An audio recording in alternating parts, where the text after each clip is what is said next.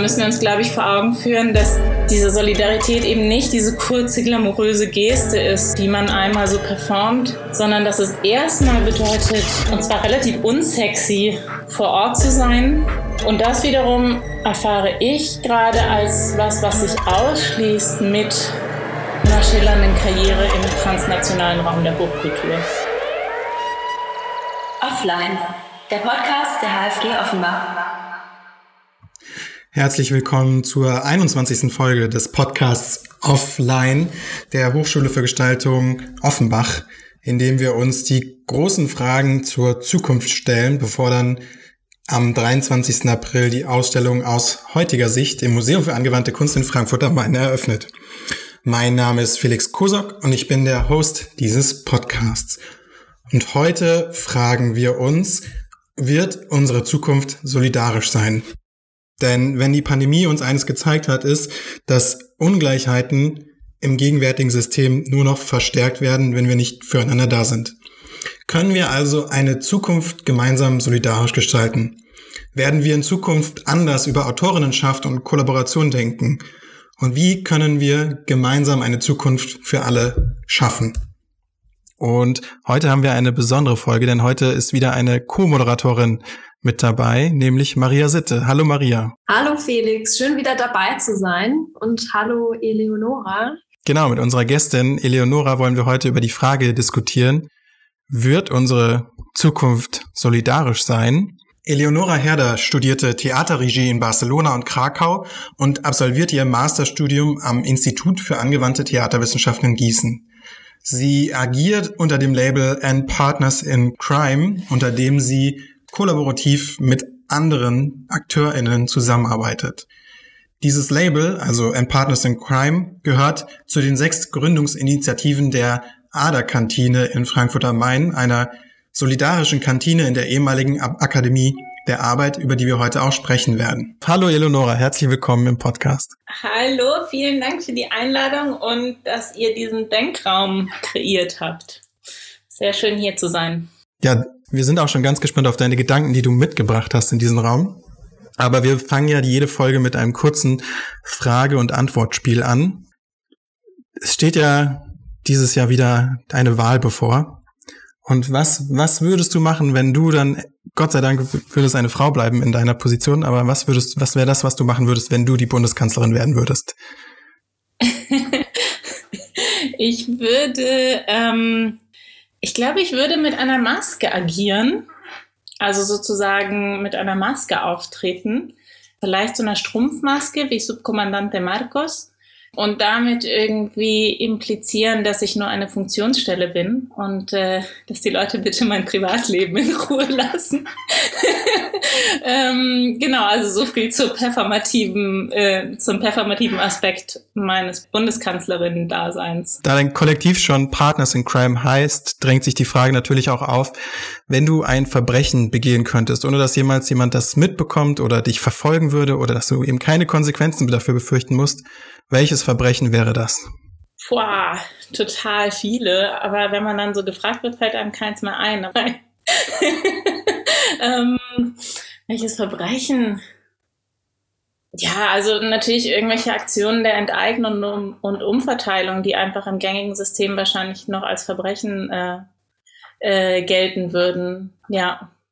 Und dann die letzte Frage, weil wir ja heute sehr viel über Kollektive, über Kollaboration, über Solidarität und gemeinsames Arbeiten sprechen. Die Frage nach der Einsamkeit, wenn du auf eine einsame Insel gehen könntest, müsstest und nur einen Gegenstand mitnehmen darfst, welcher Gegenstand wäre das? Mm, ich fürchte total äh, unkreativ mein Handy. ich bin nicht sehr gut allein unterwegs. Ich brauche Kontakt mit Menschen. Ja, das, äh, ist auf jeden Fall auch ähm, eine, eine eine logische Antwort, die diese Frage fast schon ein bisschen hinfällig macht in jedem Interview, weil das eigentlich die, die, die Antwort auf alles ist, das Smartphone, das ultimative Tool. Aber deine Antwort führt uns natürlich auch gleich zu meiner ersten Frage an dich. Denn durch dein gesamtes Schaffen zieht sich das Thema Kollaboration oder die Verbindung mit anderen Menschen. Als Dramaturgin ist das natürlich irgendwie naheliegend, dass man auf mit anderen zu, zusammenarbeitet oder auf die Interaktion mit anderen angewiesen ist. Aber Kollaboration entsteht bei dir nicht nur aus der Notwendigkeit der Arbeitsteilung im Theater, sondern Zusammenarbeit und auch Zusammenhalten wird bei dir auch ganz viel inhaltlich Thema in deinen Arbeiten. Du arbeitest ja auch unter dem schon erwähnten Label Partners in Crime, also Komplizinnen, wenn man so will. Woher kommt bei dir dieser Drang zum Zusammenarbeiten? Hast du hierfür eine spezielle Motivation? Ergibt sich das irgendwie aus deiner Persönlichkeit heraus oder ist das für dich selbst evident? Hm, ich glaube, der, der allererste Grund ist einer, den du auch schon erwähnt hast, nämlich, dass ich mich von meiner Ausbildung, aber auch von, meinen, von den Förderstrukturen, in denen ich mich bewege, etc., ja im Kontext des Theaters verorte und das Theater traditionellerweise eh schon eine sehr soziale Form der Zusammenarbeit ist. Also ich würde sagen, dass es im Theaterkontext um einiges schwieriger ist, sowas wie eine Autonomie des Kunstwerks äh, zu behaupten, als jetzt beispielsweise in der bildenden Kunst oder, oder im Design, weil du immer schon diese große Maschine hast. Du hast immer schon eine verhältnismäßig große Anzahl von Menschen, deren Arbeitsprozesse nicht zuletzt dann im Live-Event einfach sehr kollaborativ ineinandergreifen müssen, damit das Ganze ähm, stattfinden kann. Also es ist immer schon, auch wenn das nicht explizit thematisiert wird, eine Form von sozialer Versuchsanordnung. Einfach die Entscheidung, Theater zu machen. Und das prägt natürlich mein Selbstverständnis als Künstlerin und, und nicht zuletzt meine Produktionsprozesse. Insofern würde ich mein Bedürfnis nach Zusammenarbeit in erster Linie gar nicht so sehr als Drang bezeichnen, also als etwas, was so aus mir herauskäme, sondern äh, äh, als, als, als Notwendigkeit. Also ich bin in den meisten Projekten, die ich mir ausdenke und initiiere, angewiesen, sowohl auf das technische als auch auf das inhaltliche Know-how von vielen Personen. Ich arbeite in der Regel mit Teams von zwischen sechs bis zehn Menschen und eigentlich verstehen sich in diesen Teams alle Personen immer als eigenständige KünstlerInnen mit ihren eigenen ästhetischen und inhaltlichen Ansätzen. Ähm, die sind also nicht nur technische Ausführende, sondern eben Partners in Crime oder Komplizinnen, wie das Label das auch bezeichnet. Und dann verweist das Label vielleicht auch noch, also nicht nur sehr, nicht so stark nur auf produktionsinterne oder projektinterne Arbeitszusammenhänge, sondern auch, auch auf ein künstlerisches Selbstverständnis in dem Sinne, als dass ich unsere Arbeiten stark als eine Form oder Kunst stark als Komplizenschaft mit aktuellen gesellschaftlichen und, und stadtpolitischen Kämpfen sehe. Also wir arbeiten ganz oft mit sogenannten Expertinnen, auch wenn dieser Begriff schon so ein bisschen ausgelutscht ist, aber mit sogenannten Expertinnen zusammen, die aus den sozialen Feldern kommen, mit denen wir uns beschäftigen und etablieren da eine Beziehung der Komplizenschaft mit den Themen und Kämpfen, die diese Menschen beschäftigen. Kunst als Komplizenschaft, da werden wir bestimmt auch gleich nochmal drauf zu sprechen kommen. Aber um nochmal bei Partners in Crime auch ähm, und euren Projekten einzuhaken. Ihr habt ja auch in den letzten Monaten eine Reihe von Performances und Happenings auch stattfinden lassen im Rahmen eures Langzeitprojektes mit dem Titel Nach dem Ende der Versammlung und äh, habe da unterschiedliche Formate auch des Versammelns oder auch der, der Versammlung, des Zusammenkommens äh, erprobt. Wie kam es eigentlich dazu oder was war die Initialzündung, sich auch mit dem Begriff der Versammlung überhaupt zu beschäftigen? Mm, das Vorhaben, sich mit Versammlungen zu beschäftigen, war tatsächlich schon vor Corona da. Dass es dann zu einer Trilogie unter dem Titel Nach dem Ende der Versammlung äh, wurde, ist pandemiebedingt und tatsächlich hat die Pandemie den Fokus auf das Thema Versammlung ganz stark verschoben, weil durch das Wegbrechen von Versammlungsmöglichkeiten oder ja irgendwie streckenweise auch sogar wirklich von der Versammlungsfreiheit halt plötzlich die Frage ganz stark im Raum stand, was sind eigentlich, was ist die Infrastruktur und die Care-Arbeit, die Versammlung überhaupt möglich macht. Und das war dann letztlich so ein bisschen der, der Aspekt, unter dem wir das Thema untersucht haben. Und am Ende ist eine Trilogie entstanden aus drei Teilen, wie der Titel Trilogie schon sagt. Der erste war die Akademie der Versammlung. Das war eine zweitägige performative Tagung in der Aderkantine. Das war eine Stadtteilkantine, die wir gemeinsam mit ganz vielen anderen Initiativen im Sommer 2020 gegründet hatten Und da ging es stark darum, das zu generieren oder performativ auszuprobieren, was Donna Haraway situiertes Wissen nennt. Also wie generiert sich letztlich Wissen aus einer Versammlung heraus, aus dem Wissen, aus dem praktischen Wissen unserer unserer Gäste, aber auch der Aktivistinnen, die dort vor Ort sind und auch von eingeladenen Expertinnen, die wir für Inputreferate dazugeholt haben. Und da ging es sehr stark darum, diese basisdemokratische Versammlung der ADA als solche zu erforschen. Ein zweiter Teil war die Performance Das Parlament. Das war eine fiktive Führung durch den Frankfurter Römer. Und da haben wir uns mit dem Thema oder mit der Form der repräsentativen Versammlung auseinandergesetzt, die wir zugegebenermaßen aber schon als Auslaufmodell behandelt haben, auch schon in der Performance, weil die Führung nämlich aus einer behaupteten Zukunft zurückblickte auf die Geschichte der repräsentativen Demokratie, die im Jahr 2020 eben sich selbst aufgelöst hat und die, die Moderatorin Shazad Osterer hat durch den Römer geführt, als wären es Ruinen dieser, dieser Demokratie, also so wie wenn man durch in Athen durch ein Theater führen würde oder so. Und das dritte war dann der, der Essay-Film äh, Das Theater und da haben wir dann schlussendlich uns selbst untersucht, also als Performancegruppe und Versammlung. Und da ging stark darum, was wir, wie wir als Gruppe agieren, aber natürlich auch, wie letztlich eine Gruppe von Künstlerinnen, die sich der Live-Art und damit der Versammlungskunst äh, verschrieben haben, in einem Jahr, in der Versammlung ausgesetzt wurde, neu erfinden müssen. Und der Film wurde ziemlich tragisch und ich kann ihn mir tatsächlich gar nicht so richtig angucken. also, wir stellen uns da ziemlich zur Disposition und es ist nicht unbedingt nur schön. Das war die Versammlungstrilogie.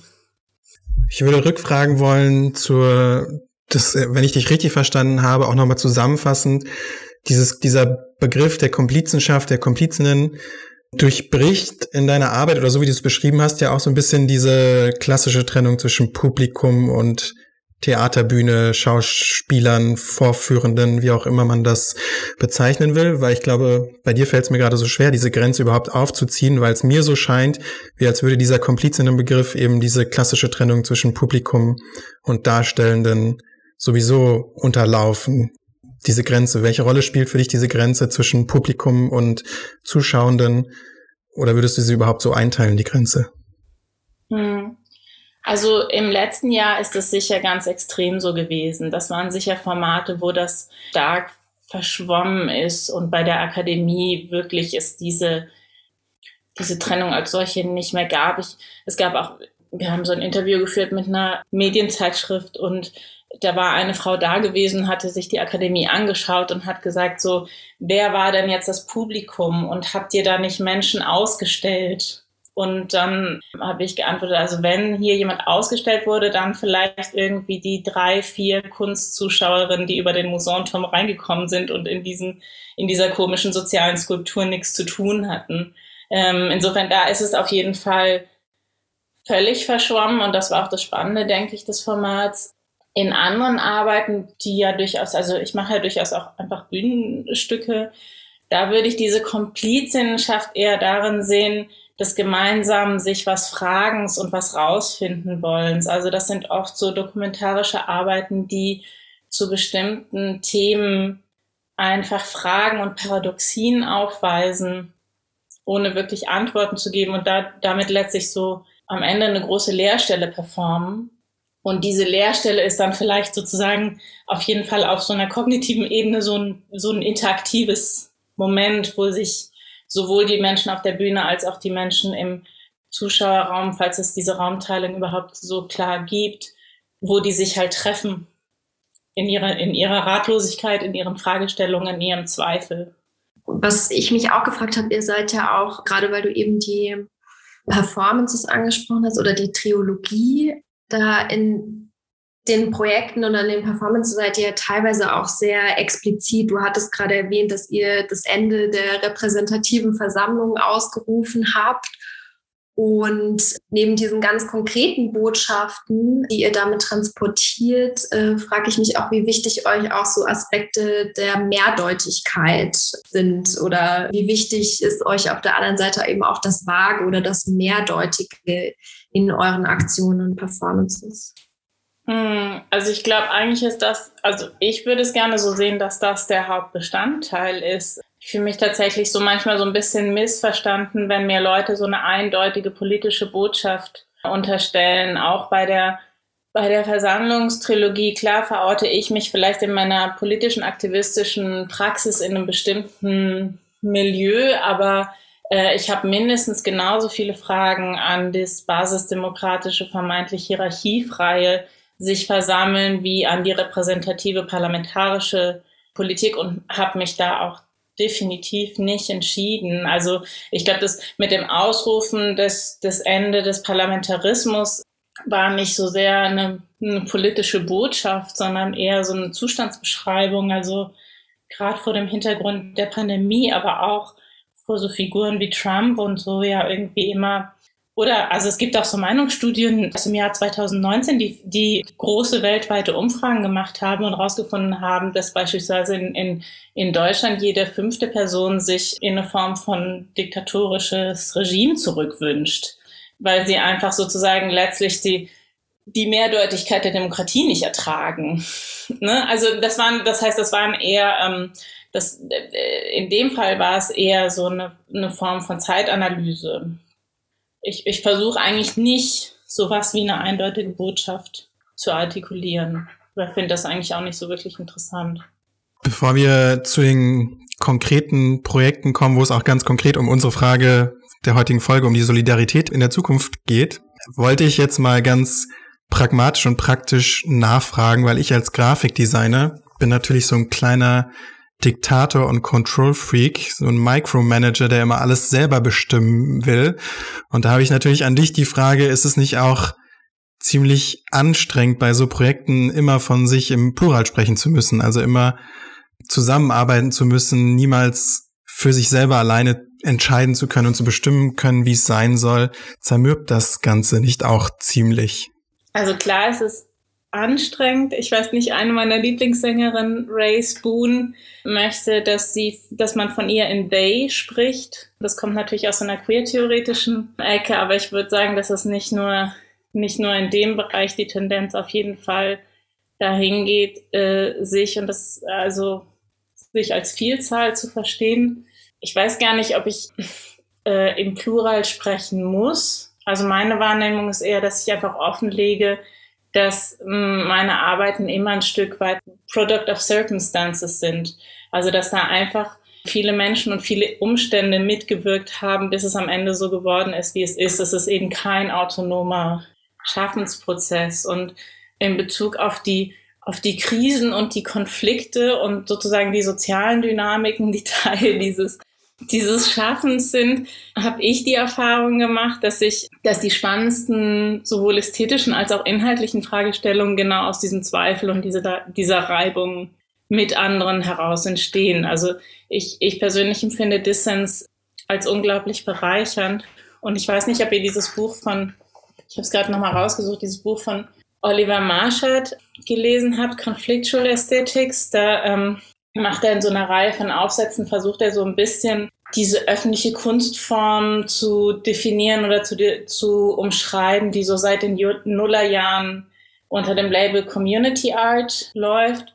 Und ich finde einfach diesen Begriff, den er dafür findet, nämlich Conflictual Aesthetics, total zutreffend und kann mich da mit äh, super gut identifizieren. Also die Ästhetik des Konflikts im positiven Sinne, also nicht im Sinne von polemisch auftreten oder provozierend wirken, sondern dass das Kunstprodukt als solches ein Resultat von Auseinandersetzungen und Reibungen ist. Also für mich ist immer das Schlimmste, wenn ich in so Teams zusammenarbeite, in denen so zwanghaft alles harmonisch ablaufen muss oder in denen es keinen Raum gibt für Konflikte, weil ich immer so das Gefühl habe, da geht wahnsinnig viel verloren an Potenzial.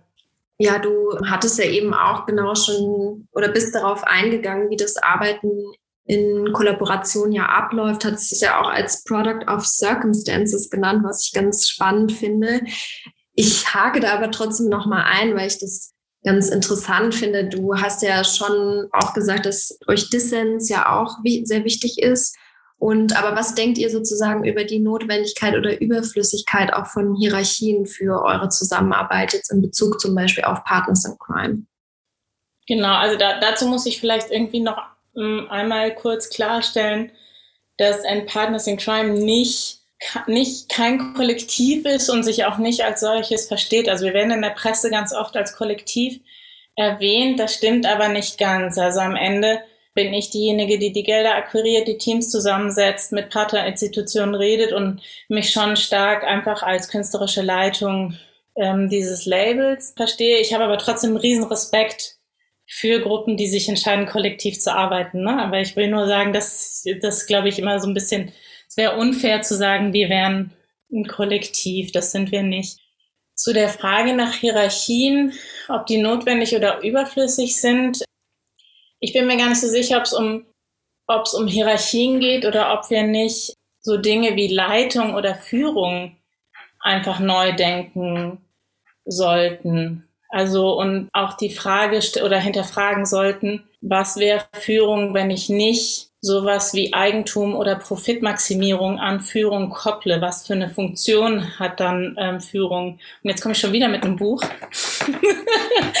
und zwar von Michael Hart und Antonio Negri, Assembly. Und da suchen die, das ist 2017 erschienen, und da suchen sie so ein bisschen frustriert auf eine Antwort darauf, warum die Occupy-Bewegung und die Platzbesetzung vom arabischen Frühling und äh, aus Spanien etc letztlich weitestgehend gescheitert sind und kommen so für sich so ein bisschen zum Schluss, dass es, äh, dass es irgendwie so eine in der Tra Tradition des linken Denkens so eine, äh, so eine, so eine Führungsskepsis gibt, die sie letztlich als ideologisch dekonstruieren und sagen, dass es nicht das Problem ist, dass, also, dass wir ständig, dass es nicht darum gehen muss, ständig Führungspositionen abzuschaffen, sondern eben Führung anders zu denken, stärker als eine Form von Management, was eben Infrastruktur und Raum zur Verfügung stellt und herstellt, damit Versammlungen und Kollaborationen stattfinden können, aber deshalb nicht gleichzeitig das Produkt dieser Kollaboration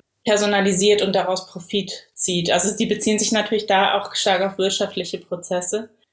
Das finde ich eigentlich schön, sowas wie eine Leitung, auch eine künstlerische Leitung von einem Label so zu denken, als eine Art von Care Worker für diese Kollaboration, die da stattfindet.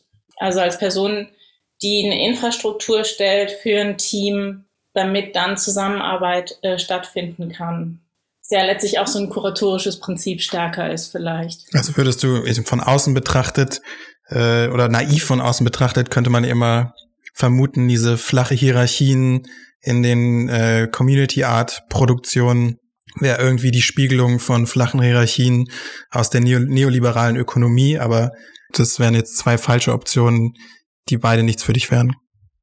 Also diese vermeintlich flachen Hierarchien aus einer, aus, aus, aus, aus einer neoliberalen Privatwirtschaft sind ja letztlich ein Verblendungszusammenhang, weil es ja durchaus schon gibt also eine Form von Kapital gibt, was da erwirtschaftet wird und was dann ja nicht äh, entsprechend der vermeintlich hierarchielosen Arbeitsstrukturen dann irgendwie kollektiviert werden würde oder so, ne? Also ähm, ich glaube, das ist so ein bisschen das, was, äh, was Hart und Negri meinen, dass sie sagen, die, die, die Wirtschaft hat sich irgendwie aus linken Bewegungen so Formen der Kollaboration angeeignet, aber hat die Eigentumsverhältnisse nicht hinterfragt.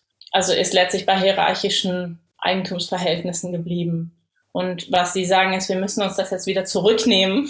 Also wir müssen uns das zurück aneignen letztlich, äh, die, diese kollaborativen Arbeitsprozesse und, und dann eben wieder politisch machen, indem auch der Profit oder das Kapital, was äh, aus dieser Kollaboration entsteht, kollektiviert wird. Du stößt es schon an, das leitet uns direkt zu dem großen Projekt über, über das wir heute sprechen wollen, die ADA-Kantine in der ehemaligen Akademie der Arbeit. Du hast es auch schon ein bisschen ausgeführt, also es ist ein Projekt, in dem, in dieser ehemaligen Kantine, in der eine solidarische Küche eingerichtet wurde, in der größtenteils vegan und vegetarisch gekocht wird, auch mit größtenteils mit durch Lebensmittelspenden, also Dingen, die vielleicht sogar eigentlich weggeworfen werden würden und jede und jeder kann kommen und so viel für ein Essen zahlen, wie er kann. Und bei diesem Projekt überschneiden sich jetzt nämlich genau eigentlich alle deine Themen, die wir jetzt schon andiskutiert haben, Zusammenarbeit, Solidarität. Du hast ja auch schon beschrieben, dass es durchaus auch in einem künstlerischen Kontext als Projekt verstanden wird. Und vielleicht jetzt ein bisschen fies gestellt die Frage, dann verfolgst du irgendwelche Ziele? Du ganz persönlich, nicht im Plural gesprochen, mit der Aderkantine oder was verbindest du mit der Aderkantine für Ziele? Also die Aderkantine, vielleicht um das noch so hinzuzufügen, ist im, im Sommer 2020 entstanden, ziemlich als direkte Antwort, mehr noch als auf die Pandemie, als auf den Lockdown, der nämlich einfach irgendwie die prekarisiertesten Menschen unter uns am härtesten getroffen hat und es da auch, mittlerweile gibt es einen Diskurs darüber, aber nach dem ersten Lockdown gab es den eigentlich kaum. Wir waren mit den Partners in Crime an dem Aufbau dieses Projekts beteiligt und es war für mich persönlich, weil du nach meinen persönlichen Zielen fragst, eine extrem einschneidende Erfahrung daran, ähm, mitwirken zu dürfen und auch meine Perspektiven als Künstlerin und meine Fragestellungen aus den sozialwissenschaftlichen Bereichen dort einbringen zu können. Ich möchte aber auch ganz, ganz klar betonen, dass ein Partners in Crime nicht die Gründerin oder die Macherin dieser Kantine ähm, sind. Also mittlerweile arbeiten da, glaube ich, knapp 200 Menschen und ein Großteil hat von denen hat wahrscheinlich von den Partners in Crime noch nie was gehört. Und das heißt, auch hier sind wir Komplizinnen von einem Gefüge vieler nachbarschaftlicher Initiativen. Und das ist mir deshalb wichtig, das zu betonen, weil ich glaube, dass uns die Fragestellung, wie kann so ein Projekt wie die Aderkantine überhaupt entstehen, vielleicht dann nochmal von der anderen Seite zum Thema Solidarität führt. Weil nämlich entgegen dem, wie es immer so dargestellt wird, als so ein Projekt, was so spontan puff aus dem Erdboden äh, entsteht, so Projekte wie die Aderkantine eben überhaupt nicht aus dem Nichts entstehen, sondern daraus entstehen, dass viele Menschen über Jahre hinweg gemeinsam Räume teilen und die gleichen Kämpfe um diese Räume führen.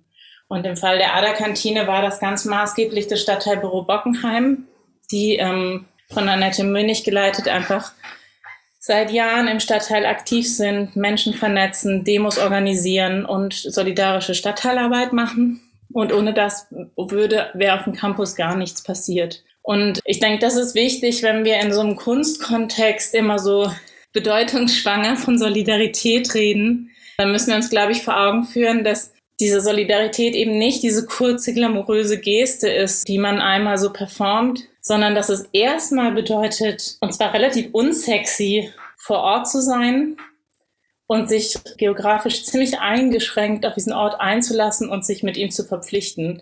Und das wiederum erfahre ich gerade als was, was sich ausschließt mit einer schillernden Karriere im transnationalen Raum der Hochkultur. Also das ist eine Entscheidung.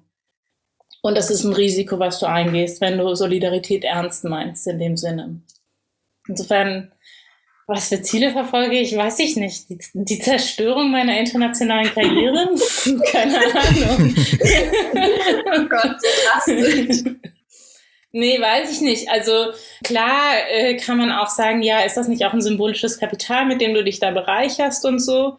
Auf jeden Fall. Aber wie gesagt, ich glaube, so die alltägliche Praxis vor Ort ist ja auch die, die niemand wirklich wahrnimmt. Und das sind viele, viele Stunden von, von Zusammenarbeit, von Vernetzung, von Austausch, von letztlich wieder Care Work auf einer politischen Ebene, die sich nur, nur sehr beschränkt dann ausschlachten lassen für so eine, für so eine Künstlerin-Biografie. Also so wie du die Aderkantine auch beschrieben hast, nehme ich den Ort eben auch als solchen war, der durch den eben auch auf gesellschaftlicher und politischer Ebene ja schon versucht wird, einerseits auf das prekäre Thema Obdachlosigkeit aufmerksam zu machen, aber eben auch auf der anderen Seite nicht nur symbolisch Solidarität vorzugeben, sondern wirklich auch Gemeinschaften zu schaffen und Betroffene auch einzubinden in die Kantine. Vielleicht kannst du da noch mal ähm, intensiver auch auf die einzelnen Ideen und Projekte der Ader-Kantine eingehen, die er entwickelt, um eben dieses gemeinschaftliche Miteinander und die Solidarität auch zwischen Nachbarschaft und betroffenen Personen zu stärken. Ja, also ich glaube, erstmal ist es vielleicht interessant, das zu, sich zu überlegen, dass es allein auf der Ebene der, der Lebensmittelverwertung ja schon so zu so einem Punkt in einem Netzwerk wird, ne? aus, aus äh, Foodsharing, Lebensmittelrettung und so weiter. Das heißt, da, da, da ist die Ader dann nur ein Punkt innerhalb von einem größeren Netz. Für mich ist einer der ähm, Hauptfaktoren der Ader, dass man wirklich wöchentlich, du kannst wirklich wöchentlich einsteigen. Das ist für mich ein ganz wichtiges Element des Projekts. Also jeder kann dienstags zu unserem Plenum kommen und ist ab da Teil des im Verteiler und macht einfach mit und das funktioniert super, sonst wären nicht so viele Leute mittlerweile da engagiert. Das heißt, es ist insofern irgendwie ein Raum des Miteinanders, als dass es scheinbar relativ niedrigschwellig funktioniert. Mit den Partners in Crime haben wir immer wieder versucht, Diskursräume da drin zu eröffnen und Räume für Kunst und Kultur da drinnen möglich zu machen. Das war jetzt in den letzten Monaten fast nicht mehr möglich, aufgrund der Pandemie oder wieder des, des erneuten Lockdowns. Ich weiß nicht, was gibt's noch? Es gibt den Garten, der, glaube ich, auch ein recht niedrigschwelliger Raum ist, um anzudocken. Mich hätte eine Frage zum Ort der Küche oder der Kantine an sich als politischen Ort oder als Ort der politischen Auseinandersetzung, weil wir auch eine Verbindungslinie von der Ausstellung aus heutiger Sicht haben zur Aderkantine, nämlich durch das Projekt von Natalia Kreiter und Felix Bröcker mit dem Titel Die Mensa von morgen. Also sie setzt sich ja auch mit dem Begriff oder mit dem Ort der Kantine und der Küche als Raum des Austauschs auseinander. Was macht die Küche eben überhaupt als Ort der politischen Auseinandersetzung so spannend und reizvoll? Ähm, was macht die Küche zum widerständigen Ort? Das wäre ja so, sozusagen deine Frage. Ich glaube, traditionellerweise gesehen halt, dass dort Reproduktionsarbeit stattfindet und Reproduktionsarbeit sichtbar gemacht wird, also in so Projekten wie der Aderkantine. Also dass, dass sowas wie menschliche Bedürfnisse einfach extrem in den Vordergrund gelangen.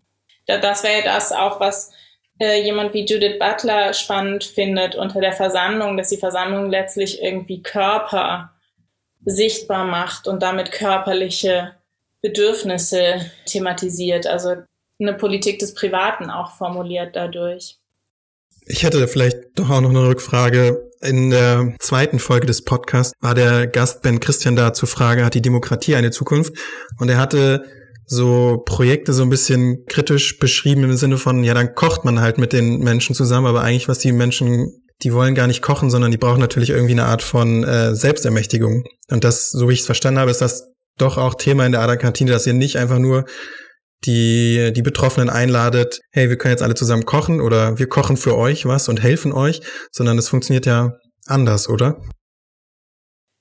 Ja, absolut. Und ich glaube, da würde ich auch sagen, also wenn ihr fragen würdet, was ist jetzt spezifisch deine Rolle als Künstlerin äh, in dieser Konstellation der, in, von diesen vielen Menschen, die da mitmachen, würde ich sagen, es ist immer wieder dieses, diese Haltung zu sagen, nein, wir sind keine Tafel, wir sind nicht irgendwie äh, ein Sozialprojekt, sondern wir sind letztlich ein, ein Ort, der versucht, irgendeine Form von Widerständigkeit gegen die, die Verhältnisse zu behaupten. Und das funktioniert natürlich über, über ein, Empowerment auch unserer Gäste und eine Politisierung de, des Zustands, in dem die sich befinden. Also wenn es nur noch darum geht, für Leute, die gerade Hunger haben, aus welchen Gründen auch immer, zu kochen und Menschen satt zu kriegen, finde ich, dann ist das Projekt gescheitert. Also wir müssen immer irgendwie ein Stachel bleiben und nicht zum Pflaster werden.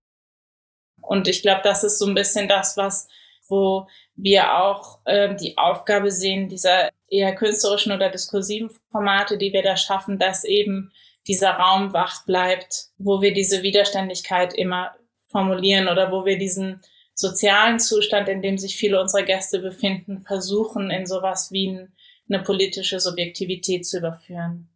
Aber das ist eine Riesengefahr, ne? Also, und das, das ist auch so ein, das verselbstständigt sich auch ganz schnell, dass einfach auch Menschen ins Projekt kommen, die mit diesem Mutter-Teresa-Syndrom bei uns anfangen und einfach hauptsächlich helfen wollen und sich im Helfen gut fühlen wollen und die dann natürlich irgendwie auch so eine, letztlich so eine Hierarchie brauchen zwischen sich und den Gästen für ihr eigenes Selbstverständnis. Und das immer wieder aufzubrechen, dass ich, also ist das Plenum ein ganz wichtiger Ort, in dem das passiert. Aber dafür brauchen wir auch ganz dringend wieder diese diese anderen Formate, die diese Routinen einfach aufbrechen. Du hast das Stichwort eigentlich auch schon gebracht. Also ihr wollt kein, kein Pflaster sein, sondern ein Stachel bleiben, finde ich eine schöne Beschreibung dafür, weil eine, meine Frage, abschließende Frage für diesen Podcast, weil ihr doch schon ein bisschen fortgeschritten in der Zeit, wollte ich nochmal versuchen, das Ganze aufs große Ganze rückzubeziehen, nämlich auf die Gesellschaft und auf den Staat, der ja eigentlich dafür verantwortlich wäre, ähm, solidarische Strukturen herzustellen, zu gewährleisten, zu sichern, dass keiner in der Gesellschaft abrutscht. Wie siehst du das jetzt, wenn jetzt unabhängige Künstlerinnen, Künstlerinnen, Kollektive, die da in die Lücke springen, wo der Staat eigentlich versagt, wo der Staat es nicht schafft, äh, Menschen abzusichern, wo der Staat eigentlich soziale, soziale Hilfe und Sozialarbeit leisten müsste, aber das nicht schafft. Und wenn da jetzt Künstlerinnen und Künstler einspringen und die Aufgabe des Staates übernehmen und das auch noch unentgeltlich oder viel günstiger, als das jetzt für den Staat wäre, entlastet man den Staat da nicht ein Stück weit aus seiner Verantwortung. Ein, ein Beispiel, was ich habe aus dem Grafikdesign, ist in Amerika der Katastrophen, Katastrophenmanagement oder Katastrophenhilfen wurden von staatlichen Akteuren ganz stark auf private Akteure geschoben, weil die viel effizienter sind, viel effektiver, schneller agieren können, als wenn der Staat so große Budgets plant. Und viele Grafikdesignerinnen sind da auch sofort eingesprungen und haben tolle Schilder und äh, Notfallpläne designt. Und der Effekt davon war aber, war, dass der Staat sich dann dachte, ah ja toll, das funktioniert ja super kostet uns nichts, die organisieren das selber und wir sind fein raus und aus dem Schneider und wir müssen uns nicht mehr drum kümmern. Wie gehst du mit diesem Spannungsverhältnis um, dass wenn Kunst und Kultur in die Lücke springt, die der Staat hinterlässt, dass der Staat sich da auch raus entschuldigen kann und sagen kann, na gut, ihr macht das ja jetzt für uns? Ähm, ja, genau. Also das ist, wie gesagt, würde ich sagen, hast du genau den Hauptstruggle formuliert oder das Hauptdilemma, in dem wir uns da befinden. Und jetzt innerhalb der Aderkantine haben wir das so für uns so gelöst, dass wir eher die Teile übernehmen, wo es genau darum geht, Paradoxien aufzuweisen, Widerständigkeit zu artikulieren und eben ein bisschen aufzupassen, dass, dass das Projekt nicht in Richtung Tafel abrutscht. Wobei man auch sagen muss, da sind schon auch genug genügend Punks und Menschen aus linksautonomen Zentren dabei, die da, glaube ich, auch aufpassen. Also allein schon die Konstellation der GründerInnen, glaube ich, wird nicht so schnell dazu führen, dass das, dass das passiert. Aber natürlich ist das das Hauptdilemma und ich würde sogar noch weitergehen. Ich glaube auch nicht nur in soziale Räume rein ist äh, wirkend als Künstlerin ist das eine Gefahr, sondern auch in den sozialen Raum der Kunst hinein wirkend ist das eine Riesengefahr. Also im Bereich des freien Theaters gibt es immer mehr Förderinstrumente, die diese Form von Stadtteilarbeit und partizipativen Formaten irgendwie schon quasi voraussetzen. Ich habe das Gefühl, je mehr wir gesamtgesellschaftlich als Kunstform in eine Erklärungsnot kommen, desto stärker werden diese Förderinstrumente, die äh, le letztlich nur noch vordergründig Kunst fordern und fördern und letztlich immer schon implizieren, du musst irgendwie sozial wirken. Insofern ist es in beide Richtungen, ist da in beide Richtungen eine Gefahr, ne? ob man damit nicht auch irgendwie so langfristig einen Freiraum der Kunst abschafft, indem man diesen, diesen Forderungen oder diesen Erwartungen zu übergerecht wird das ist ein Dilemma und das ist letztlich die Hauptherausforderung, denke ich. Ah, meine Frage würde auch darauf abzielen eigentlich, was du gerade erwähnt hattest, nämlich dass politische Kunst, auch wenn das jetzt so ein dehnbarer Begriff ist, ja auch seit einigen Jahren allgegenwärtig ist und ja durchaus auch auf tagesaktuelle Themen viel Bezug nimmt, sei es auf Migrationsbewegungen, Rechtspopulismus, Klimawandel. Sprich, also politische Kunst ist ja irgendwo auch kulturellen Rahmen in Kulturinstitutionen ja angekommen. Und da stellt sich natürlich irgendwo auch die Frage, inwieweit so eine politische Kunst nicht auch längst selbst zu so einer Art künstlerischen Konsens auch wird durch solche Mechanismen, die du gerade auch beschrieben hast. Ja, genau, absolut. Also würde ich total äh, unterstreichen und vielleicht sogar noch weitergehen, dass ähm, wenn wir so eine Form von kritischer Distanz aufgeben, dass wir dann auch, also dass wir gesamtgesellschaftlich dann auch was verlieren, weil irgendwie das, was ich gerade merke in so politischen Diskursen ist, wie unterkomplex alles verhandelt wird. Ne? Also angefangen bei identitätspolitischen Themen, aber auch, also ich meine, das sehen wir ja auch, dass wir letztlich irgendwie, wir sind jetzt seit einem Jahr in einer Ausnahmesituation. Wir haben letztlich keine wirklich keine wirklich komplexen gesellschaftskritischen Forderungen formulieren können, obwohl diese Pandemie ja nichts anderes macht, als permanent Sollbruchstellen unseres Systems aufzuweisen. Und ich finde, da sehe ich schon irgendwie die, die, die Geisteswissenschaft und die Kunst in, in, in der Pflicht und finde, dass wir da auch versagt haben. Und das ist natürlich eine Gefahr, indem ich mir, wenn ich mir ein zu explizit politischen Schuh anziehe als Künstlerin, dass dann vielleicht irgendwie diese Mehrbödigkeit in Diskursen dadurch verloren geht auch. Die Frage, wie kann ich mir das erhalten? Wie können wir uns auch Humor erhalten? Also ich finde es schrecklich humorlos geworden. Wobei eure Performances, also gerade von denen du vorhin gesprochen hast, die haben ja einen sehr, sehr starken Witz und Humor und ähm, sind aber trotzdem auch gespickt mit ernsthaften Themen um das, oder ernsthaften Anliegen ja auch gleichzeitig. Ja, das hoffe ich. Das finde, hoffe ich, dass das so ist. Freue ich mich, wenn du das so siehst. Das wäre noch die, die abschließende Frage. Wie hilft Humor vielleicht auch dabei, der Stachel zu bleiben, der man sein will? Unbedingt. Ja, absolut. Also äh, einfach auch, weil es ähm, weil es Gegennarrative aufmacht, ne? Also es ist wahnsinnig erleichternd, auch über Dinge Witze machen zu können. Ja, ich glaube, die, die positive Stimmung, die gerade aufkommt, die nehmen wir auf und tragen sie nach draußen, denn wir sind eigentlich schon am Ende des Gesprächs angekommen. Aber ich habe noch eine kleine Frage für dich, die jeder Gast und jede Gästin am Ende der, des Podcasts gestellt bekommt. Wir haben jetzt über die, die große Gesellschaft, Solidarität und die weit entfernte Zukunft gesprochen. Lass uns doch noch mal ganz konkret auf die kleine, unmittelbare Zukunft zurückkommen. Eleonora, was machst du eigentlich morgen? Oh je, ähm, ich arbeite vormittags in meinem Brotjob für den Bundesverband Freie Darstellende Künste. Das ist ein Homeoffice-Job, geht viereinhalb Stunden und ist am Computer. Und dann lese ich tatsächlich einen Text, den ich dann am Wochenende vorstellen darf. Und zwar passend zu unserer Diskussion Aufstand aus der Küche von Silvia Federici. Vielen Dank euch beiden für das interessante Gespräch mit äh, humoriger oder mit optimist, leicht optimistischem Ausblick noch zum Ende hin noch. Sehr gerne. Vielen Dank für die tollen Fragen. Das hat echt Spaß gemacht. Ja, vielen Dank. Genau, und das war schon die 21. Folge und schaltet doch einfach nächste Woche wieder Offline. ein. Der Podcast der HFG Offenbach.